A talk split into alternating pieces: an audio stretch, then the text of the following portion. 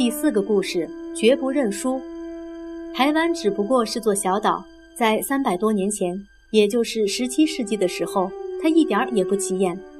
台湾现在仍是个小岛，不过它却是个非常重要的小岛了。当明朝帝国崩溃以后，许多不甘心失败的人，拥护皇室的后裔，像鲁王、唐王、惠王等，和清军继续对抗。他们的人数少得可怜，与其说是对抗，还不如说是躲躲藏藏。到了公元一六六二年，也就是清朝康熙皇帝继位的第一年，最后一位逃亡的贵王被捉住杀掉，明朝才真的彻底结束。杀掉贵王的不是别人。正是那位请清军入关的吴三桂，有一个名叫郑成功的人觉得很不服气。他不管贵王死了没有，始终把贵王当成皇帝，自认为仍是明朝的臣子，不肯剃头发，拒绝穿清朝人的服装。在别人眼里，他真是自找麻烦，自讨苦吃。甚至他的父亲也这么认为。他父亲叫郑芝龙，早年是个大海盗，后来做了明朝的将军。不过他觉得明朝注定要覆亡，不如投降清朝，继续做个有钱有势的大官比较明智，所以他便这么做了。清朝以为郑芝龙一投降，郑成功早晚也会如此，所以并没把他放在眼里。偏偏郑成功却大不以为然，他宁可断绝父子关系，也非唱反调不可。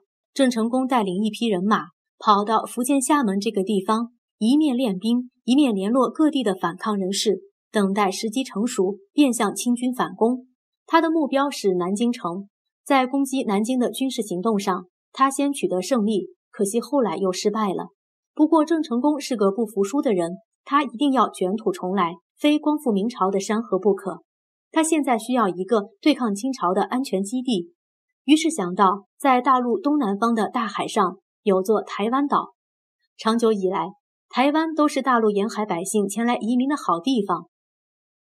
岛上森林茂密，河流清澈，高山巍峨，有成群的梅花鹿、猕猴、山猪与黑熊。不过，这么美丽可爱的岛屿，当时却被别人统治着。如果它是被某个国家所占领，我们不会太诧异。然而，它却是被一家荷兰公司所占领。这家公司并非普通做买卖的公司。因为它不但有工匠和各种商业、税务、法律人员，而且还有教师、牧师、医师。更奇怪的是，他还拥有大批水手、军人、枪炮、火药和舰船。这家公司简直和一个王国不相上下呢。这公司的名称叫联合东印度公司，它和印度人没有关系，而是由荷兰人为主的欧洲人所组成的公司。他们前往世界各地。尤其喜欢到亚洲来做生意。当看到好港口、好城镇以及适合赚大钱的好地方，就想办法掠夺下来，据为己有。再不就霸占海上的航线，径自规定许多国家的货物必须经由他们的船队负责运输。他们是蛮横的强盗，也是精明的商人。说他们富可敌国，一点也不为过。公元一六二四年，一艘荷兰船抵达了台湾南部，船上下来的人。长着红头发、绿眼睛，鼻子高的离谱，和东方人一点也不一样。他们向当地人要求租一小块地方暂时休息一下，老实的台湾人答应了。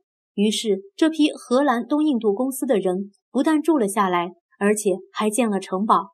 紧接着，他们就自称为主人，开始设立教堂、学校，并且向台湾的居民要求必须按时缴税给他们。台湾人很反感，又打不过他们。便称他们是红毛贼，希望有一天能赶走他们。公元一六六一年，有一天，台湾南部的海面上忽然出现了一片黑压压的船只，那正是郑成功的船队。郑成功是海盗之子，血液里充满了大胆冒险的性格。他乘风破浪，神不知鬼不觉地来到台湾海岸。当荷兰人还来不及反应时，就攻下了一座城堡。接着又包围住敌人的另一座城堡，荷兰军死守阵地，并紧急招来海外大批舰队前来救援。荷兰人以海上霸主自居，夸耀自己的坚船利炮，而郑成功的木船和他们相较，简直像是纸做的小船，肯定不堪一击。但双方遭遇之后，郑成功的舰队拼命也要打赢这场战役。虽然死伤惨重，最后还是赢得了胜利。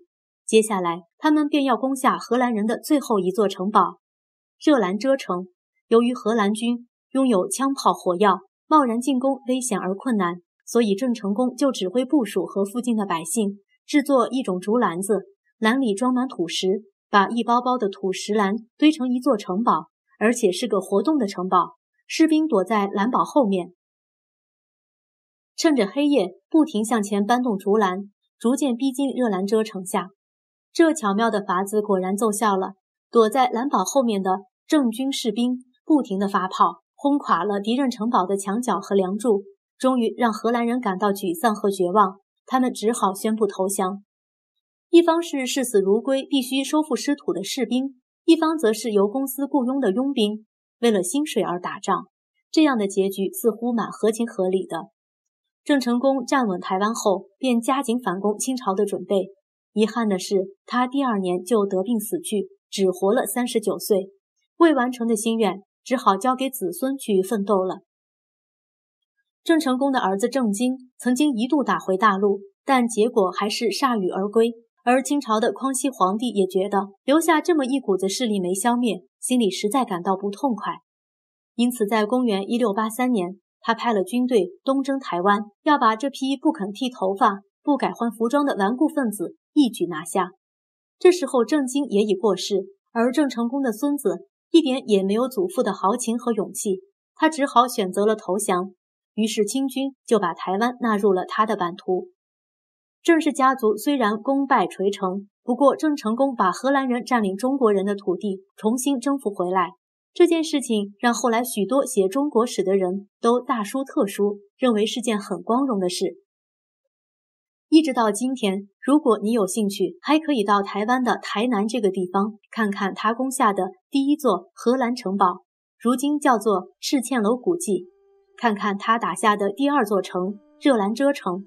如今叫做安平古堡遗迹，那儿还陈列着郑成功的衣物、书写的字迹、敌我双方的武器、船舰模型，仿佛能让人走进历史，甚至走进那场战役，并且躲在一旁观看呢。说来听听，郑成功誓死反清复明，你佩服他吗？你认为他是为了什么才这样做？怕失去权力，讨厌他族文化，习惯性的尊奉明朝？还是觉得投降是奇耻大辱，你若是他会怎么想怎么做呢？